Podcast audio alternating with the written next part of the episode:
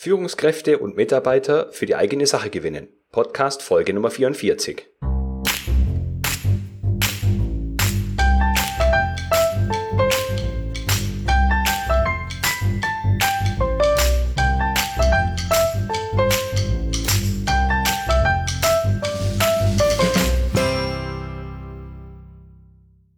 Ein enthusiastisches Hallo und ganz herzlich willkommen zur heutigen Episode. Mein Name ist Florian Frankl und in dieser Episode habe ich erneut ein Interview für Sie. Heute gibt es das zweite Interview mit einer Teilnehmerin des letztjährigen Qualitätsmanagement-Kongresses. Frau Metzger arbeitet als Organisationsentwicklerin für das Unternehmen T&T Organisationsentwicklung. Frau Metzger wird am diesjährigen Qualitätsmanagement-Kongress ein Kompaktseminar zum Thema Führungskräfte und Mitarbeiter für die eigene Sache gewinnen anbieten. Dieses Kompaktseminar ist gewissermaßen die Fortsetzung eines Workshops aus dem letzten Jahr, in dem es um das neue Qualitätsmanagement als Profitabilitätsförderer ging. Ein Workshop, an dem Frau Metzger und ich gemeinsam teilgenommen und rege diskutiert haben. Nun Schluss mit den Vorreden und rein ins Interview. Herzlich willkommen, Frau Metzger. Schön, dass Sie da sind.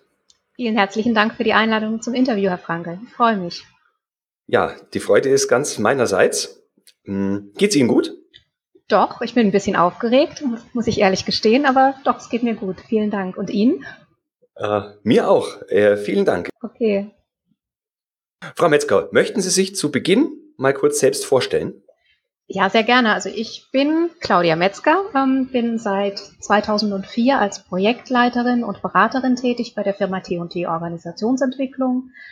T&T Organisationsentwicklung, also für alle die, die jetzt aus der Qualitäterschaft kommen, ähm, wir sind, man hört es schon, keine Qualitätsberatung, sondern eben eine Organisationsentwicklung, Organisationsentwicklungsberatung. Das heißt, wir beschäftigen uns sehr stark schon immer mit dem Thema Faktor Mensch, mit Verhaltensveränderungsprozessen, mit dem Thema Kultur, also das heißt Unternehmenskultur, Qualitätskultur, Fehlerkultur, aber auch Arbeitssicherheitskultur ist ein großes Thema bei uns und wie schon angedeutet, eben auch mit Verhalten von Menschen, beziehungsweise wenn eben gewünscht, und das ist ja so häufig in Unternehmen gewünscht, mit Verhaltensveränderung. Also das heißt, dass Menschen, wenn man jetzt in, ja, in Richtung Qualität guckt, sensibler umgehen mit dem Thema Qualität, mehr darauf achten, ähm, wo Fehlerpotenziale liegen oder auch, dass Führungskräfte mehr darauf achten, welche Signale sie aussenden zum Thema Qualität und was eben gut ist, was oder was eben nicht so zieldienlich ist. Das ist so der Schwerpunkt ja, ansonsten, ich bin 45 Jahre alt, ähm, habe irgendwann mal Erziehungswissenschaften und Soziologie studiert und bin Mediatorin, Wirtschaftsmediatorin und wie bereits gesagt seit 14 Jahren mittlerweile bei T&T beschäftigt. Mhm. Herzlichen Dank für den Überblick. Mich würde jetzt gleich mal interessieren, natürlich Ihre, äh, Ihr Bildungshintergrund deutet sowas in der Richtung schon an, aber wie kamen Sie letztendlich zu diesem Thema Organisationsentwicklung?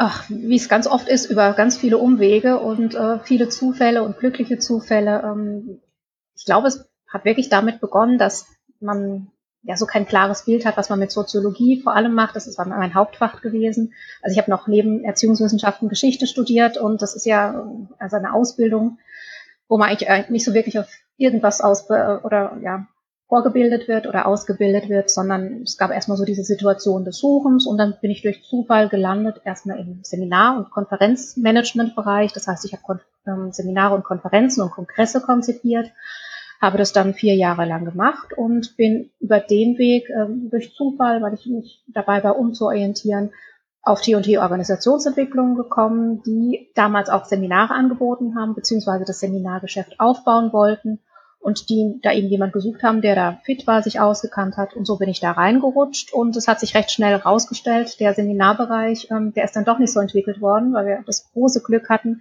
dass die Themen Einstellungs- und Verhaltensveränderung zur Arbeitssicherheit und Einstellungs- und Verhaltensveränderung zur Qualität eine so große Nachfrage hatten, dass wirklich jede Hände und Ohren und Augen und Köpfe dafür gebraucht worden sind. Und insoweit bin ich da reingerutscht, habe mich dann eben auch nochmal weiterentwickelt oder weiter ausgebildet, weitergebildet. Ähm, ich habe gerade schon gesagt, Mediation war so ein Thema, Wirtschaftsmediation, aber auch habe auch viel gemacht, so Kommunikation, Organisationsentwicklung, nochmal so einen kleinen Zusatzstudiengang und ähm, auch das Thema ähm, Kommunikation. wie gesagt, war eher durch Zufall und ähm, ja, wie das Leben so gespielt hat, ein guter Zufall. Mhm, okay, klingt in jedem Fall sehr spannend. Für die Hörer jetzt mal kurz als Orientierungshilfe. Frau Metzger und ich, wir sprechen heute vor allem deswegen, weil wir beide ein ähm, Bestandteil des ähm, diesjährigen Qualitätsmanagement-Kongresses sind. Und äh, ich freue mich deswegen ganz besonders, dass Sie jetzt hier im Interview sind, weil ich letztes Jahr im Kongress als Teilnehmer an einem Workshop für auch Organisationsentwicklung teilgenommen habe. Und zwar hieß der Titel äh, der neue Qualität als Profitabilitätsförderer. Und genau. äh, das Thema letztendlich war ein bisschen anders, als der Titel vermuten lässt. Im Kern ging es darum, dass die äh, Workshop-Leiterin uns in die Richtung sagen wir, entwickeln wollte, dass äh, wir erkennen als Qualitätsmanager oder Qualitätsverantwortliche, äh, welchen Anteil wir in unserem Verhalten oder mit unserem Verhalten daran haben, wie andere Menschen auf uns reagieren und uns bei unseren Vorhaben unterstützen. Und Ihr Thema mit Ihrem Intensivworkshop scheint in eine ähnliche Richtung zu gehen. Sehe ich das richtig oder zumindest ergänzend? Ja, genau. Also Sie erinnern sich ja, wir haben letztes Jahr da zusammengesessen bei, bei diesem Workshop. Und ähm, ich habe mich auch damals sehr gefreut. Ich weiß noch, ich war sehr verblüfft, als dann jemand sagt, ich habe eine, eine, ja, eine Internetseite, die heißt Crew Enthusiast äh, und sie da wirklich saßen mit voller Enthusiasmus. Also das hat mich auch wirklich begeistert. Ja, und es ist eigentlich die logische Fortführung des Ganzen, möchte ich mal sagen, weil, wie Sie sagen, im letzten Jahr ging es wirklich auch da schon ganz stark darum, welche Einstellung oder welches Verhalten auch der Qualitäter an den Tag legen, nicht muss, aber sollte, wenn er eben andere Menschen gewinnen möchte. Und so ist die Idee dann daraus entstanden ähm, von, von dem Leiter also des, des Akademiebereichs von, von WK, also Herr Panne war das ja im vergangenen Jahr noch, mit dem ich gesprochen hatte, der sagte, Frau Metzger, lassen Sie uns an dem Workshop auch noch mal ein Stückchen weiterarbeiten und das Ganze vielleicht noch ein bisschen breiter auffassen und wirklich mal gucken und schwer, schwerpunktmäßig, wie kriegen wir das hin, dass Menschen eben gewonnen werden. Das heißt, nicht gezwungen werden, nicht irgendwie denen was aufgedrückt wird, sondern dass es einem wirklich gelingt, Menschen zu gewinnen an der Stelle. Und ja, und das mhm. ist, glaube ich, auch das, was man auch, wenn man Profitabilitätsförderer sein möchte, an der Stelle für sich einfach klar haben sollte. Also das war so, wenn man uns auf den Workshop im letzten Jahr guckt. Es geht ja darum, dass man sich und seine Leistung, also das heißt in dem Fall die Leistung des Qualitäters, auch entsprechend gut verkaufen kann. Und man kann eben einen Vorstand beispielsweise besser gewinnen, wenn man eben vermitteln kann, eh, es geht darum, dass wir wirklich das Unternehmen weiterbringen. Und zwar nicht nur in puncto Qualität, das ist ja so ein Thema, ähm, wo man vielleicht nicht immer unbedingt die offenen Ohren auch bekommt von seinem Gegenüber, sondern es geht hier wirklich um das Thema Profitabilität. Und ich als Qualitäter, ich kann mit einem ganzheitlichen Blick auf das Thema Qualität eben dazu beitragen. Und ganzheitlicher Blick, also wenn ich das mal kurz auf, ausführen darf, meint an der Stelle eben, dass ich mich nicht nur für die Produktqualität verantwortlich fühle, sondern auch wirklich sagen kann, Qualität ist äh, auch die Qualität, ich habe vorhin schon mal angedeutet, Qualität der Führung, Qualität der Kommunikation, Qualität des Informationsflusses, Qualität, wie die Schnittstellen miteinander arbeiten. Wir alle wissen, das ist ja häufig sind Fürstentümer, das ist ein Silo-Denken. Und wie kriegen wir das hin, dass aus diesen Schnittstellen Schnittmengen werden, nämlich auch da wieder über Kommunikation. Und da kann meines Erachtens der Qualitäter einen sehr großen Beitrag leisten. Also insoweit ist es nicht einfach nur ein Werbespruch der Qualitäter als Profitabilitätsförderer, sondern ich denke wirklich die Zukunft des Qualitätsbereiches, wenn er sich eben ganzheitlich versteht. Mhm. Okay, ich glaube, dann ist jetzt ein passender Punkt, äh, dass Sie vielleicht mal kurz schildern, worin aus Ihrer Erfahrung heraus die größten Probleme äh, in diesem Thema sind. Äh, ich habe es kurz in der E-Mail, die ich am Anfang an Sie geschickt hatte, mhm. angedeutet. Ähm, mit welcher Berechtigung glauben Sie, dass es notwendig ist, da einen zweiten Workshop draufzusatteln? Also was sind so Ihre ähm, Erfahrungen negativer Hinsicht mit diesem Thema? Hm. Also ich glaube, dass die, die Berechtigung allein schon da liegt, wenn ich mit ganz vielen Qualitätern spreche. Und äh, wir haben, ich habe vorhin ja schon gesagt, es ging in dem Falle auch bei der Weiterführung gar nicht mehr darum, nur mit den Qualitätern zu sprechen oder nur die anzusprechen, sondern generell ähm, könnte man das auch wirklich übertragen auf, auf Arbeitssicherheitsverantwortliche oder manchmal auch auf Mitarbeiter oder Führungskräfte. Aber wenn man sich jetzt die Qualitäter anguckt, wenn ich einen Vortrag halte, wenn ich vor Ort bin, wenn ich ähm, mit äh, Qualitätern spreche im Einzelgespräch, meistens höre ich oder sehr häufig höre ich, bei mir rennen sie offene Türen ein. Auf jeden Fall. Aber ich kriege den Vorstand nicht überzeugt. Ich kriege die Geschäftsführung nicht überzeugt. Ja, und die Kollegen, die blocken. Und die Mitarbeiter, die wollen nicht. Die sind mit anderen Themen beschäftigt.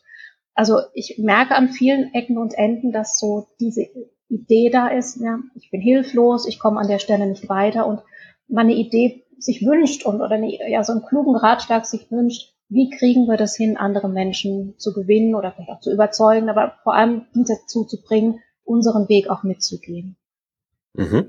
Haben Sie den Eindruck, Frau Metzger, dass die Leute, die sagen, wir rennen da offene Türen ein bei uns und ähm, wir hätten da ganz gerne noch Ideen und wir sind verzweifelt, dass die schon vieles ausprobiert haben, um festzustellen, dass sie wirklich verzweifelt sein können?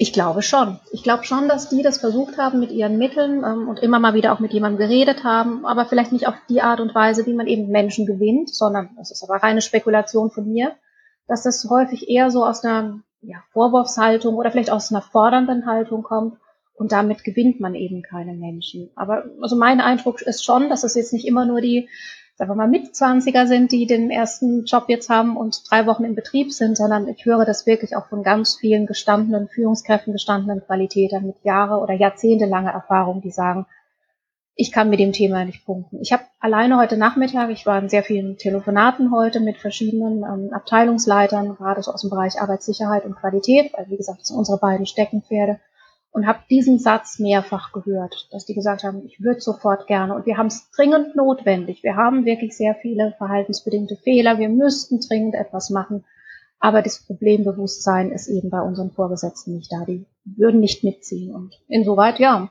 ist es natürlich sinnvoll, sich mal zu überlegen und vielleicht auch eine Strategie hinzubekommen, wie schaffen wir das? Wie, wie kann man den Vorstand, die Geschäftsführung mitziehen und natürlich auch die Kollegen, die man an der Stelle ja auch braucht.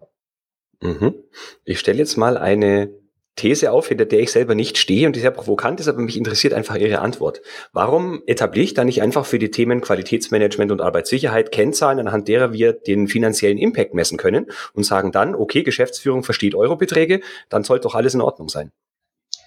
Ich finde diese Frage ehrlich gesagt gar nicht so provokant, sondern es geht ja wirklich auch darum, Problembewusstsein zu schaffen. Und Sie haben, finde ich, schon auch recht, das Problembewusstsein gerade bei Geschäftsführung, Vorstand oder bei kennzahlenorientierten Unternehmen auch wirklich darüber geschaffen werden kann, wenn es einfach ums Geld geht. Also wenn man wirklich auch aufzeigen kann, hey, das sind unsere Nicht-Qualitätskosten. Und ich höre oder erlebe auch immer wieder vor Ort bei in Gesprächen mit, mit Qualitätsmanagern, die sagen, haben wir gar nicht. Also wir messen gar nicht unsere Nicht-Qualitätskosten, haben wir keine Idee dazu. Und letztendlich geht es ja darum, es geht darum, einerseits über die Zahlen, andererseits aber natürlich auch mit vielen Argumenten aufzuzeigen, hier besteht ein Problem. Das ist jetzt nicht irgendwie erfunden oder mir als Qualitäter ist langweilig, ich möchte irgendwie ein Projekt starten, sondern Sie oder Ihre Kollegen, die haben ja wirklich, die sehen ja da ein Problem und merken einfach, dass das bei den anderen nicht ankommt. Also insoweit, ich wäre jetzt die Letzte, die, also ich bin jetzt kein, kein Freund von Kennzahlen, ich brauche das im Leben vielleicht nicht immer unbedingt, aber an der Stelle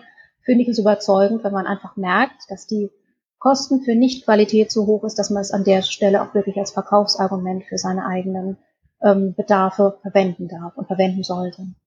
Mhm. Das heißt, als Qualitätsmanager muss ich mich ein Stück weit auf die gedankliche Ebene der Leute, die ich erreichen möchte, begeben und in deren Sprache sprechen und deren Währung benutzen. Auf jeden Fall. Und es ist klar natürlich, dass Sie gegenüber einer Geschäftsführung, einem Vorstand sicherlich andere Ziele ja, oder andere, eine andere Art Werbung machen müssen, andere Ziele definieren müssen, als sie es vielleicht einem Kollegen gegenüber ähm, machen würden oder vielleicht auch einem Mitarbeiter. Ich meine, wir reden jetzt hier eigentlich über sehr unterschiedliche Themen. Das eine ist vielleicht, dass sie wirklich einem Geschäftsführer, einem Vorstand verkaufen möchten, dass, dass er vielleicht einen externen Berater sogar einkauft oder dass ein Prozess gestartet wird, wo man sich mit dem Thema Verhaltensveränderung zur Qualität beschäftigt oder auch eine Methode einführt, äh, die sie ihm vielleicht einfach verkaufen möchten. Wenn Sie mhm. mit Ihren Führungskollegen sprechen, sind das vielleicht ganz andere Werbethemen, die Sie an der Stelle ähm, oder Argumente, die Sie bringen müssten. Und wenn Sie mit einem Mitarbeiter sprechen, bei dem Sie den Eindruck haben, irgendwie erreichen Sie dessen Qualitätsbewusstsein nicht, werden Sie das nochmal auf eine andere Art und Weise tun müssen und andere Argumente bringen müssen. Es gibt ja diesen wunderschönen Satz, der der Köder muss dem Fisch schmecken und nicht dem Angler. Und ich glaube, das ist einfach auch diese, das, das, was man sich vor Augen führen muss. Also was sind die Argumente, für die unterschiedlichen Zielgruppe und Zielgruppen. Und das darf man sich im Vorfeld auch wirklich mal ja, ein halbes Stündchen hinsetzen und auch gut überlegen. Das stimmt. Das war jetzt eine perfekte, charmante Überleitung weg von den Kennzahlen hin zum menschlichen Faktor, um den es halt eigentlich gegen, gehen soll. Besser kann man es als Moderator auch nicht machen. Danke. Ähm, worin genau besteht denn dann jetzt der Ansatz, den Sie bevorzugen würden, wenn man diese Ziele, von denen wir eingangs gesprochen haben, erreichen will. Also erreiche die Menschen, die mich unterstützen sollen, äh, erreiche, dass ich bei anderen Leuten Gehör finde für meine Themen und die Wichtigkeit verdeutliche. Wie mhm. genau kriege ich es am besten hin? Das ist natürlich eine sehr komplexe Frage. Also mhm. insoweit ähm, von meiner Seite einfach mal so ein paar Ideen und Stichworte und ich denke jetzt einfach mal an der Stelle auch ein ähm, bisschen laut und vielleicht auch durcheinander. Okay. Also ich glaube, das eine ist sicherlich, dass man, dass es auf die eigene Haltung an der Stelle ankommt und das Verhalten, was man dadurch zum Ausdruck bringt. Ich habe vorhin schon mal gesagt, es geht beim Stichwort Gewinnen wirklich um Gewinnen und eben nicht um, um jemandem was aufzudrücken oder zu zwingen oder ähm, zu überreden, sondern halt idealerweise schafft man es, den anderen zu gewinnen, indem man ja auf einer guten, also auf respektvollen Art und Weise ihm auch begegnet. Also das heißt, das Ganze hat sehr, sehr viel mit Kommunikation zu tun. Und das geht jetzt übrigens nicht nur für den Betrieb, sondern natürlich auch für zu Hause, wenn man mit, mit Frau, Kindern, Freunden, wie auch immer spricht oder mit dem Nachbarn, mit dem man vielleicht im Clinch liegt. Es geht ja immer darum, dem anderen zu vermitteln, ich möchte deine Weltsicht verstehen und den anderen nachdenklich macht. Und ähm, mhm. Ich möchte Ihnen vielleicht einfach auch mal so ein Beispiel bringen, was mich sehr beeindruckt hat aus einem Betrieb, weil es eben hier auch so um das Thema Nachdenklichkeit geht oder auch um das Thema ähm, den Sinn und die Plausibilität beim anderen für das Thema zu wecken. Und vielleicht einfach auch nochmal Sinn und Plausibilität, das sind so ganz wichtige Stichworte. Wir Menschen verändern uns nur dann, wenn wir eben einen Sinn dahinter sehen oder wenn wir unseren Nutzen dahinter auch erkennen. Und für mich ganz eindrücklich war mal in, bei einem Kunden, die haben sehr viele, also Zulieferant, sehr viele Kleinteile produziert in sehr, sehr großer Stückzahl und Menge. Also die Menschen, die da gearbeitet haben, die wussten im Endeffekt auch gar nicht, was sie da produziert haben und wozu sie es produziert haben, sondern für die waren das halt irgendwelche Montageteile, die aneinander gebaut worden sind. Wie gesagt, in großer Stückzahl für abstrakte Kunden, weil die einen sehr großen Markt bedient haben mit, die hatten weiß es gar nicht mehr, aber um die 30.000 Kunden, glaube ich, letztendlich. Also insoweit war das ein sehr abstraktes Thema. Und ich weiß noch, dass es immer wieder Qualitätsprobleme gegeben hat und auch wirklich die Führungskräfte ein Stück verzweifelt waren, die Qualitäter verzweifelt waren und wir dann irgendwann mal gesagt haben, geht doch da einfach mal hin, dreht ein kleines Video, nehmt mal ein paar Kundenstimmen auf und zeigt doch mal euren Mitarbeitern, was letztendlich mit diesen Produkten passiert, wo die eingebaut werden. Also wo man sie vielleicht als Endverbraucher auch sieht oder wo man eben draußen in der Welt mitbekommt, das läuft gut oder es ist eben ein Qualitätsproblem. Und ich weiß noch, eines dieser Produkte war, dass die ähm, ein, Zusatzteile gebaut haben, die man später für Inkubatoren, Inkubatoren gebraucht hat, und zwar eben auch für Babys. Und ähm, letztendlich war es so, ich weiß noch, danach sind sehr viele Mitarbeiter auf uns zugegangen und haben gesagt, das war wirklich toll. Vorher waren das irgendwelche Aluteile, die wir da zusammengeschraubt haben. Und, und da ist halt mal was passiert und wir haben gedacht, komm, kostet ja alles nicht viel und warum regt sich da jetzt ein Kunde auf oder warum regt sich unsere Führungskraft auf? Das war einfach gar nicht so nachvollziehbar. Aber als sie dann gehört haben und verstanden haben, wenn dieses Teil nicht funktioniert, dann funktioniert eben auch eventuell die Beatmung, von einem Baby, von einem Neugeborenen nicht, dann hat es eine ganz andere Dramatik. Und ich weiß noch, die Qualitätszahlen sind an der Stelle wirklich deutlich besser geworden, weil das Bewusstsein für das, also für den Sinn und Nutzen hinter der Arbeit auch wirklich da war an dieser Stelle. Also insoweit, das ist so eines dieser Themen, was ich eben unterstreichen möchte, eben Sinn, Nutzen, Plausibilität.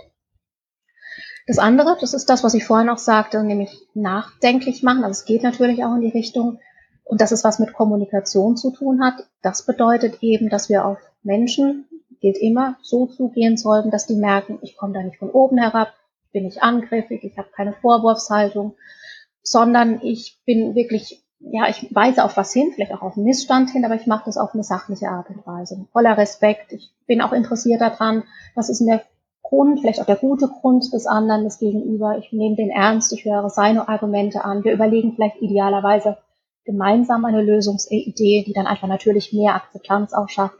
Also das sind ja eigentlich ganz, manchmal ist es, das ist nicht nur manchmal, eigentlich ist es gesunder Menschenverstand. Aber wir vergessen das alle, kennen wir privat äh, genauso wie beruflich alle manchmal. Aber ich glaube, das ist wirklich die Schlüsselqualifikation, die wir an dieser Stelle brauchen, wenn wir eben jemand anderen gewinnen möchten, dass wir wirklich auf eine gute Art und Weise Kommunikation auf Augenhöhe auch hinbekommen. Auf die beiden Punkte möchte ich ganz gerne eingehen, noch äh, kurz. Und zwar sehe ich ein gewisses Risiko, wenn ich eine bestimmte Komponente mit, mit beachte. Also ich kenne so zwei, ganz stark vereinfacht, zwei Gruppen von Qualitätsleuten. Die einen Qualitätsleute, die sind total fachlich fixiert, sind genau die, die keine anderen Menschen für sich gewinnen und die aber sagen, es ist notwendig, wir brauchen unser Zertifikat, dafür gehört diese, diese und diese Anforderung, jetzt setzt ihr das um. Der andere ist so, wie soll man sagen, ich nenne es jetzt mal böse Gutmenschen, die verstehen immer die anderen, die sind total guter Freund der Produktion beispielsweise und die kriegen nichts umgesetzt, weil sie immer Verständnis für die Themen der anderen haben. Mhm. Wie schaffe ich jetzt genau diese Grenze, dass ich mein Zeug umgesetzt bekomme mit dem Verständnis der anderen Sichtweise?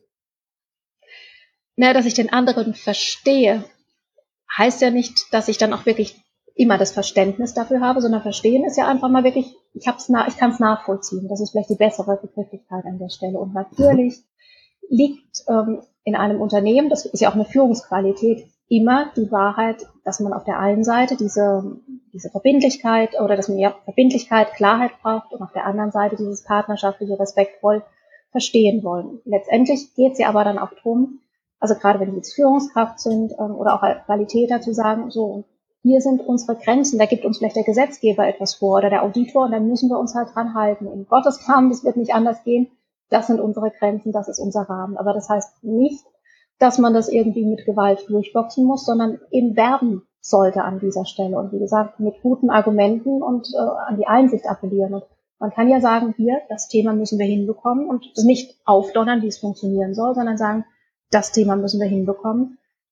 Da wird auch kein Weg dran vorbeiführen, aber lasst uns mal gemeinsam überlegen, wie kriegen wir das hin? Und lieber Mitarbeiter, du bist hier der Fachexperte an einem Arbeitsplatz, du kennst dich da einfach am besten aus. Hast du denn eine Idee, wie wir das hinbekommen? Und sie werden merken, die Menschen werden sich eingeladen fühlen, mitzudenken und werden an der Lösung gerne mitarbeiten. Also ich denke mal, jeder, der in einem Betrieb arbeitet, der weiß ja, dass es Vorgaben gibt und Regeln gibt und dass man sich dran halten sollte. Aber die Frage ist, warum muss man sich dran halten und ähm, was, was kann man vielleicht einen Beitrag leisten, um da auch wirklich äh, dabei zu sein. Und ich erlebe das in der Praxis wirklich immer. Die Mitarbeiter sind eigentlich nie das Problem. Wenn man ordentlich mit ihnen spricht und ihnen Dinge erklärt und sie einlädt, eben mitzudenken und an den Lösungen auch mitzumachen, dann ist die Akzeptanz groß. Und ähm, mir ist neulich, also das erst letzte Woche nochmal gelesen, das Beispiel von dem mittelalterlichen Steinmetz. Kennen wir wahrscheinlich alle. Ich weiß jetzt leider nicht die Quelle, aber Sie kennen vielleicht das, wenn man an einem Mitarbeiter vorbeikommt oder an diesem Steinmetz vorbeikommt, der mit krummeligem Gesicht da sitzt und man ihn fragt, was machst du denn da? Ja, ich haue Steine und er kommt am nächsten vorbei, der vielleicht auch krummeliges Gesicht hat und, und man fragt den, was machst du da? Ich baue eine Mauer und den dritten, der sitzt da mit leuchtenden Augen, ist hochmotiviert und strahlt sie an und sagt zu ihm, ich bin dabei, eine Kathedrale zu bauen. Und ich glaube, mhm. das ist ähnlich, wenn man wirklich verstanden hat, was denn der Sinn und Zweck des Ganzen ist, da bin ich wieder bei Sinn und Nutzen und Plausibilität und den anderen einlädt, da mitzudenken, dann wird man die Motivation der Beteiligten auch wirklich haben und die werden mitmachen an der Stelle. Okay, da habe ich gleich noch einen Einwurf. Haben Sie den Eindruck, der Qualitätsmanager hat selber genug Weitsicht, um die Kathedrale zu sehen? Oder sieht der häufig genug selber nur den Stein oder die Mauer? Das ist ja eine böse Frage, die man sicherlich auch pauschal nicht beantworten kann. Da wird es solche und solche geben. Aber ich würde schon unterstreichen, dass es manchmal so ist. Und ich glaube, das sind wir ja alle, ja, auch alle irgendwann mal gefangen im eigenen Hamsterrad. Und gerade wenn wir merken, oh, wir haben da wirklich das nächste Audit vor der Tür und müssen irgendwie, haben den Druck vom Vorgesetzten, dann sind wir, glaube ich, alle irgendwie mit der Mauer vor den Augen mhm. und sehen nicht unbedingt die Kathedrale. Insoweit müssen wir uns vielleicht auch selber immer mal wieder die Kathedrale vor Augen führen oder dürfen uns freuen, wenn uns jemand anderer an der Stelle anspricht. Das ja, stimmt. Visionäre unter den Qualitätsmanagern, das wissen Sie selber und andere, ja. die da eher nicht so unterwegs sind. Das stimmt. Vielleicht ich ist es auch gut. Sie haben vorhin mal gesagt, diese, es gibt diese eine Gruppe, die wirklich mit ihren Zertifikaten und den Prüfen, Prüfungen zugange ist und sich an der Stelle auch glücklich fühlt. Und mhm. vielleicht ist es die Qualitätsabteilung der Zukunft oder die Qualitätsaufgabe der Zukunft, dem auf der einen Seite gerecht zu werden. Und wenn man die Möglichkeit hat, mehrere Personen in der Qualitätsabteilung zu haben, das eben auch aufzuteilen. Die eine, die damit glücklich sind und die anderen, denen es wirklich gelingt, ähm, eher so diese Schnittstellenfunktion und die Vermittler der Welten sozusagen zu sein, also da die Qualität nach vorne zu bringen, dadurch, dass sie sagen, wir sehen uns als Profitabilitätsförderer. Ich habe die Frage ganz bewusst genauso formuliert, wie ich sie formuliert habe, weil ich denke, dass der Qualitätsmanager die vielleicht außer der Geschäftsleitung fast besten Voraussetzungen hat, äh, ja über den Tellerrand zu blicken, schon ja. weil der eigene mhm. Teller sehr groß ist und nicht zuletzt deswegen traut man uns ja auch diese Organisationsentwicklerrolle zu. Ja. Hätten wir nur die Scheuklappen, würde man uns das gar nicht zutrauen. Aber ich wollte Sie mit meinen beiden Einschüben vorhin nicht in Ihrer Kreativität hemmen, Frau Metzger. Müssen Sie mir trotzdem helfen, ein Stichwort liefern, dann rede ich auch weiter. Genau, also Sie hatten mir jetzt die zwei Ideen äh, genannt, äh, von wegen äh, Haltung und Verhalten, die eine Sache und die andere nachdenklich machen. Und da wollten Sie dann noch mit was weiterem drauf äh, setzen und dann habe ich mit meinen Zwischenfragen angefangen. Das stimmt. Also das eine, genau, wollte ich darauf eingehen wollte und was ich auch getan habe, ist ja das Thema die eigene Haltung des Qualitäters und ähm, ja. was, was er dann eben auch ausstrahlt. Mhm. Das andere, was ich gerne noch ein bisschen erläutern möchte, ist natürlich dann auch einfach, ja, wie kann denn so der Weg von, vom Ist-Zustand zum gewünschten Ziel dann auch werden? Das ist ja mhm. sicherlich auch was, was an der Stelle ja auch ein Thema ist. Und ähm, ich denke, dass wir da wieder an, damit da ansetzen müssen, wovon wir vorhin auch mal gesprochen haben, nämlich das ist erstmal ein Problembewusstsein, ja, dass das da sein muss. Also nur wer ein Problem hat, will es lösen. Das ist, ist ja nicht umsonst so. Und insoweit, ähm, da haben wir vorhin schon mal drüber gesprochen, es braucht die guten Argumente, es braucht die, eben die Argumente, die auch dem anderen an der Stelle wichtig sind und relevant sind. Da haben wir ja vorhin auch mal überlegt, wie sieht's denn aus mit, äh, dass man wirklich auch Kennzahlen an der Stelle verwenden kann und sollte, weil man einfach weiß, da ist ein Vorstand, der kennzahlenorientiert ist und der sich diese wünscht, da kommen wir da an der Stelle einfach auch besser. Also insoweit ist der erste Schritt definitiv, Problembewusstsein zu schaffen. Und dann so im zweiten Schritt einfach mal auch zu überlegen, naja, wie, wo wollen wir denn überhaupt hin? Wie sieht denn ein Zukunftsszenario aus? Also mhm. da wirklich auch mal ein bisschen ja, zu träumen oder zu, zu spinnen, Ideen zu haben. Ich mache es einfach mal konkret, an einem konkreten Beispiel. Stellen Sie sich vor, Sie sagen, wir haben ein Problem mit unserer Fehlerkultur. Wir merken einfach, unsere Mitarbeiter, die kommen einfach nicht mit, mit, äh, mit den Risiken, die da sind. Also die erklären uns jetzt nicht, wo wir was verändern sollten. Wenn irgendwie Fehler da sind, werden die vertuscht oder man schiebt die auf die andere Abteilung oder die andere Schicht. Ähm, sie merken aber auch immer mal wieder, dass eine Führungskraft laut wird oder dass, äh, dass es Ärger gibt. Also dass es einfach einen Grund hat, dass die Mitarbeiter sich an der Stelle nicht rühren. Also hätten sie das Problembewusstsein vielleicht erstmal für sich. Wir haben eine Fehlerkultur die nicht so zieldienlich ist und die wir verändern wollen. Und ähm, das können Sie an der Stelle natürlich einfach mal überlegen. Was erleben Sie so im Einzelnen? Also wo sind einfach Handlungsbedarfe? Was läuft nicht so wirklich gut? Ähm, wie geht es denn vielleicht auch den Beteiligten, um dann einfach das gemeinsam mit, mit Ihren Kollegen auch zu überlegen, was im nächsten Schritt, wo wollen wir denn hin? Also wie sähe denn so eine Fehlerkultur aus, die wir uns wünschen? Ähm, wie würden sich denn dann, also auch wirklich konkret die Beteiligten verhalten? Was, woran merkt man denn, dass wir eine andere Fehlerkultur haben? Also das heißt, jetzt im Umkehrschluss, ich habe gerade gesagt, die Mitarbeiter kommen im Moment vielleicht nicht, aber jetzt künftig ist es so, dass sie ihnen hinterherlaufen und sagen, komm mal mit, hier ist ein Risiko, oh, mir ist ein Fehler passiert, tut mir leid, aber lass uns mal gemeinsam drauf gucken, was die Ursache war. Und sie würden einfach auch erleben, dass sie vielleicht Führungskräfte haben, ähm, die zu ihren Mitarbeitern gehen und sagen, oh, du hast einen Fehler gemacht, super, dass du das gemeldet hast. Vielen Dank, da können wir echt draus lernen. Also mhm. das ist so das Zukunftsszenario. Naja, der dritte Schritt wäre dann an der Stelle eigentlich auch schon zu überlegen, was wäre denn der eigene Beitrag, um diese Fehlerkultur hinzubekommen. Ich meine, man mhm. darf immer träumen und sagen, der Vorstand, der verhält sich dann anders und die Mitarbeiter verhalten sich anders. Aber was wäre mein ganz konkreter eigener Beitrag? Und ähm, vielleicht würden Sie die Führungskräfte erleben, die dann an der Stelle sagen, ja, mein eigener konkreter Beitrag äh, für die Zukunft wäre, ich werde künftig wirklich einfach immer Danke sagen, wenn ein Mitarbeiter kommt. Ich werde mich drum kümmern, da, wenn ein Mitarbeiter äh, mir ein Risiko gemeldet hat, dass es auch bearbeitet wird. Ich mhm. werde regelmäßig meine Kollegen, meine, ja, die anderen Abteilungen darüber in Kenntnis setzen, was bei uns passiert ist. Wir reden da auch ganz offen miteinander. Ich spreche mit meinen Mitarbeitern darüber, was von den anderen Kollegen an Informationen gekommen ist. Ich erfrage deren Lösungsideen. Also das wären so ganz konkrete Handlungsempfehlungen. Und logischerweise kann man auch überlegen, was lassen wir denn künftig ähm, besser? Was müssen wir weglassen, damit wirklich jeder merkt, bei uns tickt die Welt anders. Wobei man muss wirklich sagen, Verhalten ist ja immer etwas, was letztendlich dann ähm, grammatikalisch gesehen eine positive Formulierung braucht. Also wir können nur sagen, wir werden uns künftig so verhalten, das ist ja was Aktives, und wir können nicht sagen, ähm, also wir können schon sagen, wir lassen das weg, aber das ist ein Verhalten, also wir brauchen eben positiv, positive Verhaltensidee, mhm. damit wir etwas tun können. Und das Lassen ist einfach das, was wir schwieriger hinbekommen. Mhm.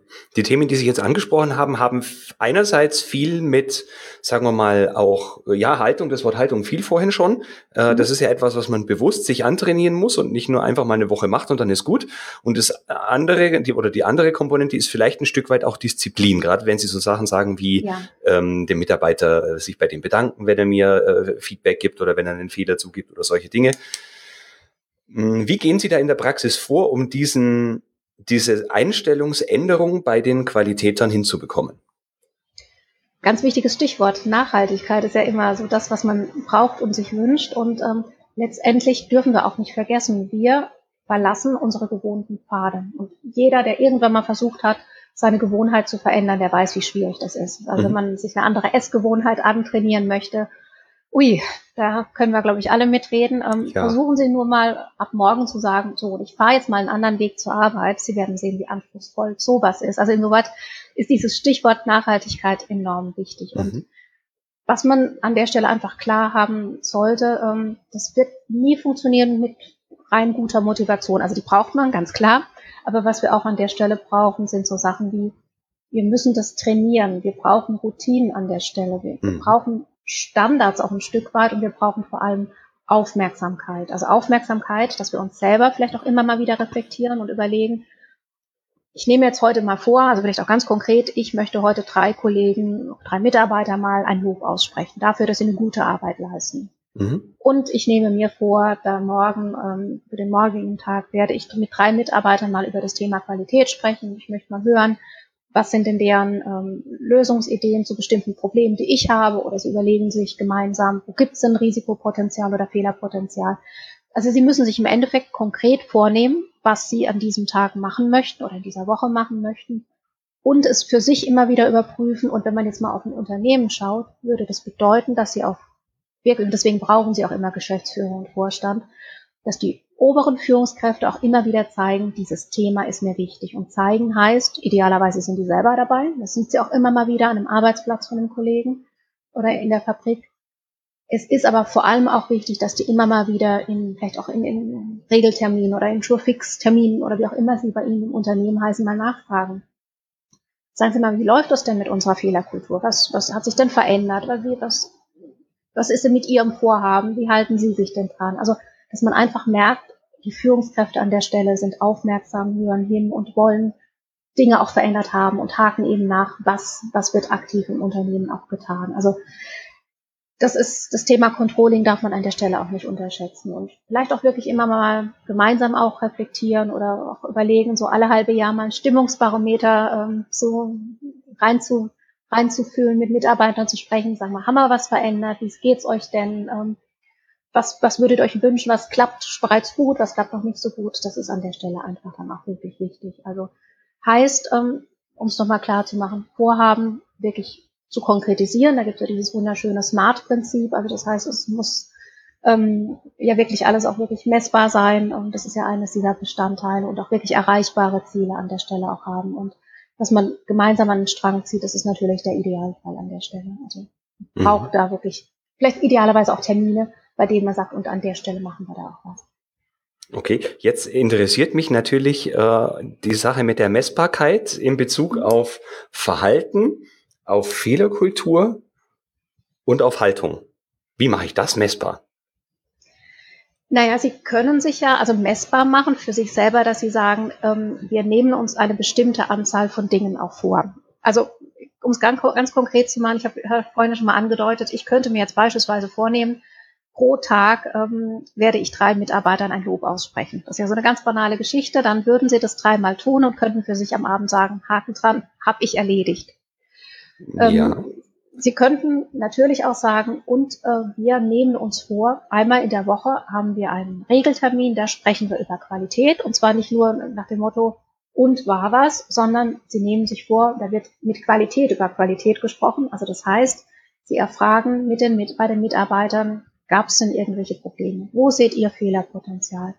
Gibt es denn Situationen, unter, bei denen ihr unter Hektik oder Stress kommt und man einfach merkt, dann wird einfach irgendwie schneller gearbeitet. Man guckt nicht mehr so auf Qualität. Also sie führen ein qualifiziertes Gespräch und mhm. wissen einfach, das findet jeden Mittwoch statt. Also das kann man ja dann messen, ob es stattgefunden hat oder eben nicht stattgefunden. Nur ob es was bringt. Hat es was gebracht, dreimal drei Personen pro Tag zu loben oder hätten es fünf sein müssen? Also ich meine, das, was Sie jetzt beschrieben ja, haben, ist schön messbar. Ja. Das sind aber ja eher die, wenn wir an ein Projekt denken, äh, mhm. die Arbeitspakete, die zu meinem Ziel führen. Aber wie erkenne ich die Wirksamkeit der Maßnahmen, mhm. die mich in Richtung oder weg vom Ziel gebracht haben?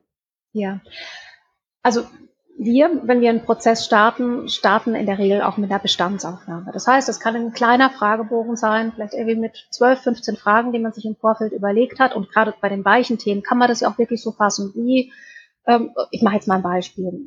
Ein, angenommen, Sie würden die Mitarbeiter fragen, angenommen, es passiert ein Fehler, würden Sie Ihren Vorgesetzten informieren? Ja, nein, wie auch immer. Und mhm. Sie würden jetzt irgendwie von 90 Prozent der Mitarbeiter ein Nein angekreuzt haben. Und Sie würden diesen selben Fragebogen wieder nach einem Jahr nochmal einsetzen, würden Sie ja dann merken, deutlich merken vielleicht sogar, dass sich an der Situation etwas verändert hat. Also das mhm. ist an der Stelle ja auch die Messbarkeit. Wirklich, dass man sich im Vorfeld überlegt, mit welchen Fragen gehen wir los oder mit welchen und wie, wie sieht die Antwort ein Jahr später aus. Das ist das eine. Mhm. Das andere ist auch, also angenommen, Sie würden das jetzt zu Beginn nicht gemacht haben, ähm, wäre es aber vielleicht so, dass Sie dann einfach mal rumgehen und, und ist aber eher auf der Qualitäts, ähm, Qualitätsanalyse sozusagen unterwegs sind und mit Mitarbeitern sprechen. Sagt mal, hat sich was verändert in dem letzten Jahr? Und entweder hören sie, nee, da hat sich nichts verändert, das ist alles gleich geblieben. Oder die Kollegen fangen an, ihnen zu erzählen, dass sich was verändert hat und was sich verändert hat. Also, mhm. wie gesagt, das kann man sowohl an quantitativer Erhebung machen mit dem Fragebogen, als auch eben mit einer qualitativen Erhebung. Die ist dann natürlich nicht messbar in, in Kennzahlen ausgedrückt, logischerweise, aber sie bekommen ein Resultat an der Stelle. Und meine Erfahrung ist, die Leute sind da auch wirklich offen und ähm, mhm. die, die, prüfen das ja auch. Wenn die hören, wir wollen eine andere Fehlerkultur haben und die, die Führungskräfte werden sich anders verhalten, die gucken ja ganz genau hin. Die orientieren sich ja dann, ob sich was verändert hat oder nicht und merken das auch in der Praxis. Und ich erlebe das auch, dass die schon sehr wertschätzend sind. Und wenn sich ein Jahr später auch wirklich was verändert hat oder nach der Zeit, die sie definiert haben, dann bekommen sie auch wirklich positive Rückmeldungen an der Stelle. Mhm. Ich finde es gut, dass Sie das so beschrieben haben, weil ich auch selber kein so arg großer Fan davon bin, dass die hundertprozentige Messbarkeit im Sinne von Fehlerkultur heißt, äh, in den letzten sechs Monaten haben wir noch 80 Fehler äh, gehabt in einem bestimmten Bereich und jetzt nach unserem Prozess haben wir nur noch 60 und das führen wir jetzt einfach darauf zurück, dass ich meine Mitarbeiter regelmäßig gelobt habe und diese Feedbackgespräche geführt habe, weil diese Art der Messbarkeit, finde ich, ist oft nicht so aussagekräftig wie dieses, diese gefühlte Verbesserung der Situation, ja. indem ich mit Menschen spreche, was natürlich nicht standardisiert ist, weil in Fragebogen kann man ja zum Beispiel auch Freitextantworten äh, mhm. geben, die mir deutlich mehr Aussagekraft haben als einfach nur Ja, Nein, vielleicht oder Skala 1 bis 6. Darum mhm. fand ich Ihre Antwort da jetzt sehr gut. Das freut mich zu hören. Und wie Sie sagen, selbst bei einem Fragebogen, ähm, ich erlebe das immer wieder, wenn, die, wenn sozusagen dass das Herz voll ist, der Mund auch wirklich übersprudelt, dass wir teilweise Romane zurückgeschrieben bekommen haben äh, oder zurückbekommen von den Mitarbeitern, wenn die das Gefühl haben, sie möchten wirklich mal darauf hinweisen, was nicht so, was nicht so gut läuft und das wirklich ausführlich beschreiben und gar nicht bösartig, sondern wirklich mit der Hoffnung, dass sich an der Stelle etwas verändert und ja. Mhm. Ich glaube sowieso, dass das Thema Motivation bei den Mitarbeitern das ist, was letztendlich dann auch gute Qualität bringt. Und ähm, insoweit finde ich auch gut, dass Sie sagen, naja, das mit der, mit der Fehlerstatistik, ähm, idealerweise geht sie natürlich zurück, dann freuen wir uns auch drüber, ja. aber das wird nicht der Messgrad sein, weil in manchen Fällen ist da einfach, spielen noch ganz andere Faktoren rein. Ja, und es dauert sicher auch eine relativ lange Zeit, bis sich auch die Einstellung der handelnden, der anderen handelnden Personen so geändert hat, ähm, mhm. dass man das dann wirklich auf genau eine Maßnahme zurückführen kann. Also keine Ahnung, man muss ja sicherlich, keine Ahnung, ein halbes Jahr oder so äh, vielleicht Statistik führen, um zu sehen, wie ist denn so die Entwicklung seitdem gewesen. Das wird ja nicht von heute auf morgen besser. Ja, ähm, wobei, also ja, also Sie haben da schon recht. Ähm, was, was ich, also ich möchte einfach nochmal ein bisschen ausführen, was, mhm. zu dem, was wir als Organisationsentwickler an der Stelle auch treiben und auch so dieses Thema Nachhaltigkeit, ähm, was uns ja auch am Herzen liegt. Also wir führen in den Unternehmen, mit denen wir zusammenarbeiten, sogenannte Lernsettings an. Lernsetting heißt, dass es ähm, ja Foren sind oder Austauschmöglichkeiten sind zwischen Mitarbeitern, Führungskräften, Qualitätsmanagern, die unterschiedlich sind ähm, nach Abteilung und unterschiedlich natürlich auch ähm, nach Größe des Unternehmens oder nach Bedarf des Ganzen. Aber das sind, sagen wir mal, Settings oder Termine, die regelmäßig gesetzt werden und wo man regelmäßig eben über das Thema Qualität spricht und Fehlerpotenzial erfragt oder auch Risiken gemeinsam guckt. Und Insoweit könnte man statistisch gesehen, also wenn man wirklich auf die Statistik gucken möchte, wirklich messen, wo, wie viele Rückmeldungen von Mitarbeitern haben wir bekommen, beispielsweise zu Verbesserungsvorschlägen? Mhm. Oder mhm. wie viele Hinweise von Kollegen, von Mitarbeitern haben wir bekommen, wo Risikopotenzial ist? Und da werden Sie sehen, das wird eine gewaltige Größe sein. Dass es nicht im Umkehrschluss heißen mag, ähm, dass Sie weniger Fehler haben. Das mag sein, ähm, weil meistens ist es auch noch so, und deswegen stimmt es, dass es längere Zeit dauert, dass die meisten erstmal gucken, hui, wie viele Themen haben wir denn überhaupt? Und das ist ein so gewaltiger Berg, dass wir da erstmal ran müssen. Und äh, es sind nicht immer ganz triviale Themen auch. Also insoweit muss man da auch erstmal viel Zeit investieren und Kraft investieren, um das Risikopotenzial eben auch zu bearbeiten. Aber es mhm. ist ein Schatz, den man an der Stelle von den Mitarbeitern bekommt. Also anhand solcher Themen kann man sicherlich auch nochmal drauf gucken, wenn man statistisch gucken möchte. Was ist einfach unser Mehr an Verbesserungspotenzial oder, oder mhm. Verbesserungsvorschlägen? Was ist unser Mehr? an Rückmeldungen zu Beinahe-Fehlern oder zu, zu Risiken, die da sind. Ja, stimmt. Und man muss ja auch sagen, ein besserer Umgang mit der gleichen Anzahl an Fehler ist ja auch schon mal ein Gewinn.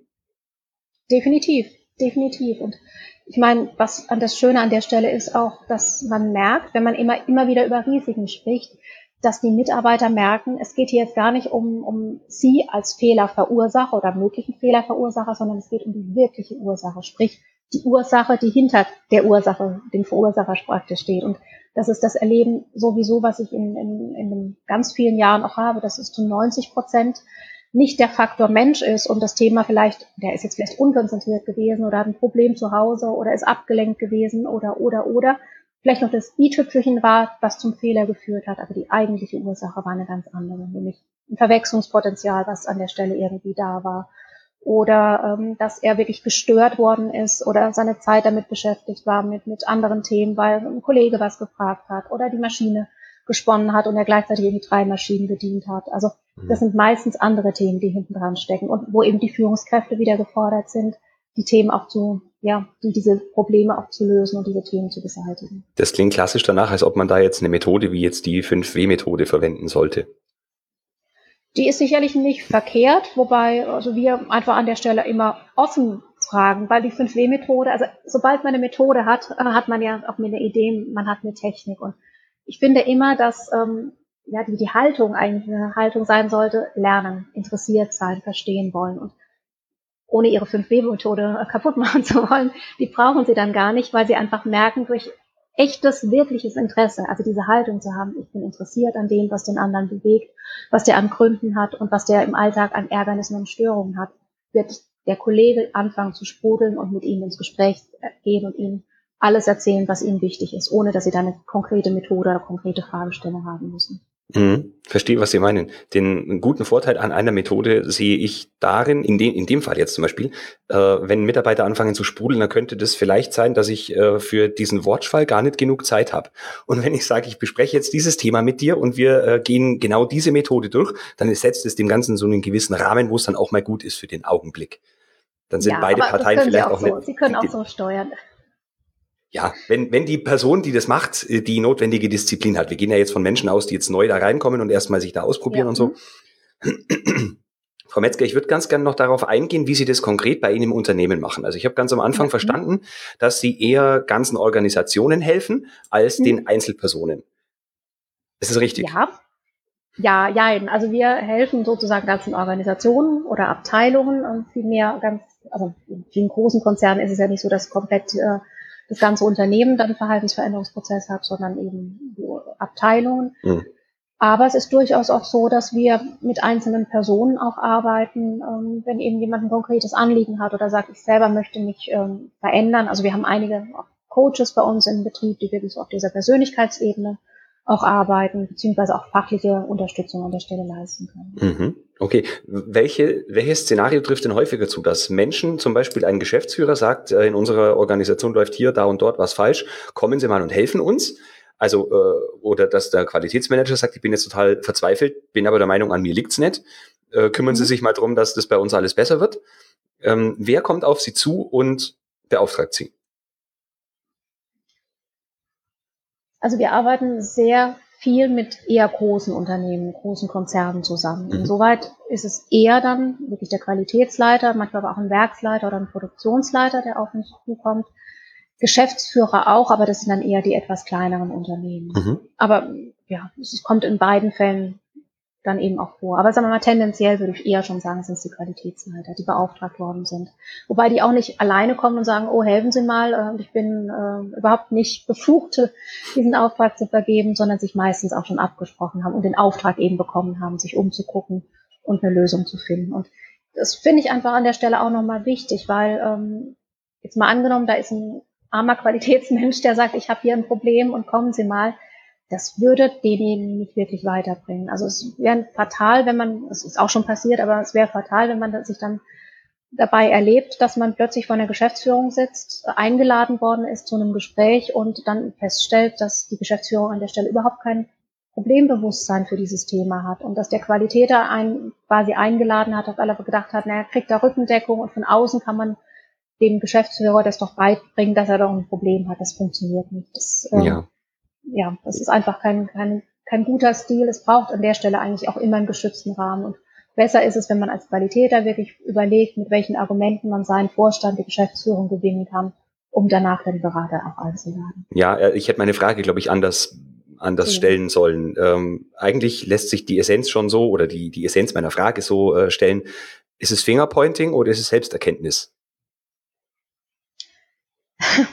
ich glaube, so im Nachhinein ähm, ist es, ein, Fingerpointing ist ein böses Wort, aber ja, wir weiß. haben in der Tat, in der Tat mal den Auftrag bekommen, nachdem wir eine ganze Reihe ähm, das Thema Einstellungs- und Verhaltensänderung zur Qualität in einem Unternehmen, ähm, Produktion und Logistik und was weiß ich noch wo bearbeitet hatten, also wirklich in allen Abteilungen, Vertrieb, im Einkauf, sonst wo. Und irgendwann mal der Qualitätsleiter sagte, hm, es wäre eigentlich auch ganz gut bei uns in der Abteilung. Und das fand ich insoweit sehr spannend, weil die ganzen Qualitätsmitarbeiter, mit denen wir gesprochen hatten, und es war ein relativ großer Betrieb, die hatten um die 40 Mitarbeiter, uns alle groß angeguckt haben, gesagt haben, wieso Qualität? Wir sind ja doch die Qualität. Wir brauchen, also wir, wir liefern doch Qualität, ist ja logisch. Also es für uns ganz schwierig war, herauszuarbeiten, wo könnte die Qualitätsabteilung noch besser werden, wo gibt es denn da vielleicht auch Risikopotenzial oder Verbesserungsmöglichkeiten weil in der Tat die alle gesagt haben, hier, hier ist das Problem, in dem Werk und in der Abteilung und mit dem Zulieferanten. Also insoweit, ja, es ist ein Stückchen meistens dann auch auf Fingerpointing. Mhm. Okay, so ein normaler Begleitungsprozess mit einem Unternehmen streckt sich ungefähr wie lange Zeit oder haben Sie dann später nochmal so eine Art Follow-up und gucken, wie ist es denn ein Jahr nachdem Sie dort waren gelaufen? Wie darf mhm. ich mir das vorstellen? Also es ist in der Tat so, dass wir in etwa ein Jahr begleiten. Kommt natürlich immer auf Größe des Unternehmens an, aber wenn wir jetzt wirklich mal von einer Abteilung ausgehen würden, die sagen, wir starten auf einmal und wir möchten gemeinsam sozusagen dann auch enden, ähm, ist es so, dass wir ein Jahr unterwegs sind, was mhm. damit beginnt, dass wir erstmal eine Analyse durchführen, dass wir eben auch gucken, was gibt es denn so an Gewohnheiten, an Gewohnheitsmustern, so nennen wir das, ähm, wo gibt es Verbesserungspotenzial, eben auch gerade auf der Kulturebene, also im Sinne von, wo gibt es ja, Dinge, die einfach hinderlich sind, dass gute Qualität oder auch Exzellenz an der Stelle gelebt werden kann oder dass das Unternehmen, eben nicht so performant ist. Das ist so das, womit wir dann starten und dann vor allem eben auch mit den Führungskräften gemeinsam dran arbeiten. Was ist denn eine gute Führungsqualität? Wie kann ich gut kommunizieren? Wie stelle ich gute Fragen an den Mitarbeitern? Was, was ist eine Lernhaltung? Wie kriege ich die hin? Und es auch wirklich vor Ort bei den Mitarbeitern üben, also so, dass die Führungskräfte wirklich in der Praxis auch lernen können, üben können, sich trainieren können und dabei auch von uns einfach nochmal begleitet werden. Die Mitarbeiter werden natürlich ins Boot geholt, da geht es auch um Sensibilisierung an der Stelle. Und dieser Einführungsprozess dauert ein Jahr, was nicht heißt, dass wir ein Jahr lang ununterbrochen vor Ort sind, sondern eigentlich relativ wenig, immer nur mal wieder ein paar Tage oder ein, zwei Tage am Stück und ähm, immer mal wieder dazwischen Pausen sind, wo das Unternehmen eigenständig eben weiter übt, weiter trainiert, die Lernsettings eben auch einführt, damit wir das haben, was eben, was ich vorhin mit Standards und Routinen ähm, auch genannt habe, Strukturen auch aufbaut für diese Lernsettings. Nach einem Jahr ist dann meistens so eine Art Erfahrungsaustausch, also das heißt ein Rückblick auch, wo man guckt, was hat man in diesem Jahr einfach auch geschafft, wo kann man sich feiern, was ist einfach gut gelungen an der Stelle, beziehungsweise äh, auch nochmal drauf guckt, was ist noch nicht so rund gelaufen, wo müssen wir nochmal drauf gucken, was, wo müssten wir nachsteuern. Und dann ist es so, dass das Unternehmen eben weiter marschieren würde. Und wir haben schon auch viele Kunden, die dann einfach nach einem Jahr nochmal sagen, kommt, äh, oder nach zwei Jahren, kommt nochmal her, unterstützt uns nochmal dabei. Wir haben neue Führungskräfte, die auch einfach auch ins Boot zu holen, dieses Thema Lernhaltung nochmal zu üben. Ähm, einfach auch nochmal drauf gucken, weil sie sagen, das, wir sind einfach mittlerweile richtig gut geworden, wir haben sehr viele Themen erkannt und möchten einfach nochmal ein anderes Niveau bekommen. Wie kriegen wir das hin? Also, dass da einfach nochmal nach einem Jahr oder zwei ein weiterer Workshop stattfindet. Ähm, ja, aber eigentlich kann man sagen, nach diesem einen Jahr sind die Unternehmen so weit, dass sie auch wirklich langfristig, längerfristig dann auch wirklich ähm, eigenständig weiter marschieren können. Mhm. Okay. Wenn jetzt bei den Hörern jemand dabei war, der äh, die Sache total spannend fand und mehr über Sie bzw. Ihr Unternehmen erfahren möchte, wie kann man Ihr Unternehmen am besten erreichen? Also im Internet finden Sie uns natürlich mit allen Kontaktdaten. Das ist www.ttorga.com. Ansonsten freue ich mich natürlich auch über eine E-Mail. Meine Mailadresse ist claudia.metzger.ttorga.com oder natürlich auch einen Anruf. Das ist die Telefonnummer 06323 948390. Okay, da ich davon ausgehe, dass jetzt keiner mitschreiben konnte, werde ich das natürlich genau. in die genau. Show Notes packen und da, also die Telefonnummer vielleicht nicht, Vielen aber, aber den Rest auf jeden Fall, so dass man dann schnell fündig wird. Das klingt sehr schön. Ich danke Ihnen herzlich, Herr Frankel. Ja, ich sage auch Danke, waren äh, voll gepackt mit Informationen, die mir selber auch weiterhelfen. Hm, in unserem Vorgespräch hatten wir kurz darüber geredet, dass Sie auch eine Buchempfehlung für mich und die Hörer vorbereitet haben. Welche wäre das denn? Genau, also ich möchte Ihnen sehr ans Herz legen, Frau Dr. Anne-Kathrin Matisek. Das ist keine Qualitäterin, sondern eine, auch eine Beraterkollegin, die sich mit dem Thema gesunder Führung beschäftigt, gesunden Unternehmen beschäftigt, also sehr viel mit dem Thema Gesundheitskultur, kümmert sich auch um das Thema betriebliches Gesundheitsmanagement. Aber wie gesagt, der Schwerpunkt, da geht es wirklich um motivierte Mitarbeiter, weil eben auf eine gesunde Art und Weise geführt wird, also auf eine motivierende, wertschätzende Art und Weise geführt wird. Und Sie können da einfach mal im Internet ein bisschen gucken. Da gibt es Bücher, wie gesagt, die heißen irgendwie auch Gesundheit und Führung. Es gibt noch ein paar mehr. Und ähm, Frau Dr. Anne-Kathrin Matisek schreibt auch sehr spritzig und sehr anschaulich. Also es lohnt sich wirklich, ähm, da mal reinzugucken und reinzuschnuppern. Mache ich Ihnen wirklich ans Herz legen, auch wenn es kein klassisches Qualitätsmanagement-Handbuch ist, sondern eher aus einer anderen Ecke kommt. Es lohnt sich auf jeden Fall. Man kann viel mitnehmen. Das sind auch, vielen Dank dafür. Das sind aber auch die, die Empfehlungen, die ich persönlich besser finde. Also ich habe überhaupt gar keine Lust, so ein äh, Qualitätsstandardwerk durchzukauen. Mich interessieren eher so die angrenzenden Themen, wie man sich selber weiterentwickeln kann, was nicht so im Tagesgeschäft drin ist, aber trotzdem Potenzial zur eigenen Weiterentwicklung bietet. Ja, also es wirklich es lohnt sich. Okay, Frau Metzger, habe ich noch etwas vergessen zu erwähnen, was Sie unbedingt loswerden wollen? Ich glaube nicht. Also ich habe den Eindruck, ich habe sehr, viele, sehr viel geredet. Danke Ihnen fürs Zuhören, Herr Franke, und ähm, mir hat sehr viel Spaß gemacht. Herzlichen Dank. Sehr gerne. Auch mir hat sehr viel Spaß gemacht. Ähm, insofern nochmal herzlichen Dank für Ihre Zeit, Frau Metzger. Ich freue mich Danke auf jeden Fall drauf, Sie wiederzusehen im November beim QM-Kongress. Prima. Das heißt, Sie sind wieder dabei. Ich bin wieder dabei. Ich darf diesmal ja auch einen Vortrag halten. Stimmt, stimmt. Ich habe Sie gesehen. Genau, Thema Qualitätspolitik. Qualitätspolitik. Etwas reißerisch die unheimliche Macht der Qualitätspolitik genannt. Ja, ich bin schon sehr gespannt. Genau, ich auch wird ja mein erster Vortrag äh, in, bei so einer großen Zuhörerschaft und bei Fachpublikum sein. Deswegen ähm, bereite ich mich da jetzt schon ordentlich drauf vor. Das kann ich verstehen. Ich bin auch insoweit sehr dankbar, dass Sie mich jetzt aufgefordert haben, mich mal wirklich mit dem, meinem Workshop äh, etwas intensiver zu beschäftigen und ähm, freue mich da an der Stelle auch. Aber ich glaube, wir brauchen keine Angst haben, sondern wir können wirklich sagen, im letzten Jahr war es ein absolut tolles und wertschätzendes Publikum, was da war. Ja, durchaus. Auf jeden Fall. Es hat sich auch gelohnt, dass ich das erste Mal mit dabei war und tatsächlich die nicht ganz so geringen Kosten auf mich genommen habe. Ja, also ich denke auch, dass es auf jeden Fall lohnenswert ist.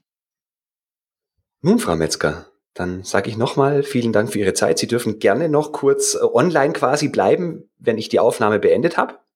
Okay. Wünsche Ihnen dann noch einen schönen Abend, eine gute Zeit und ich freue mich auf unseren weiteren Kontakt.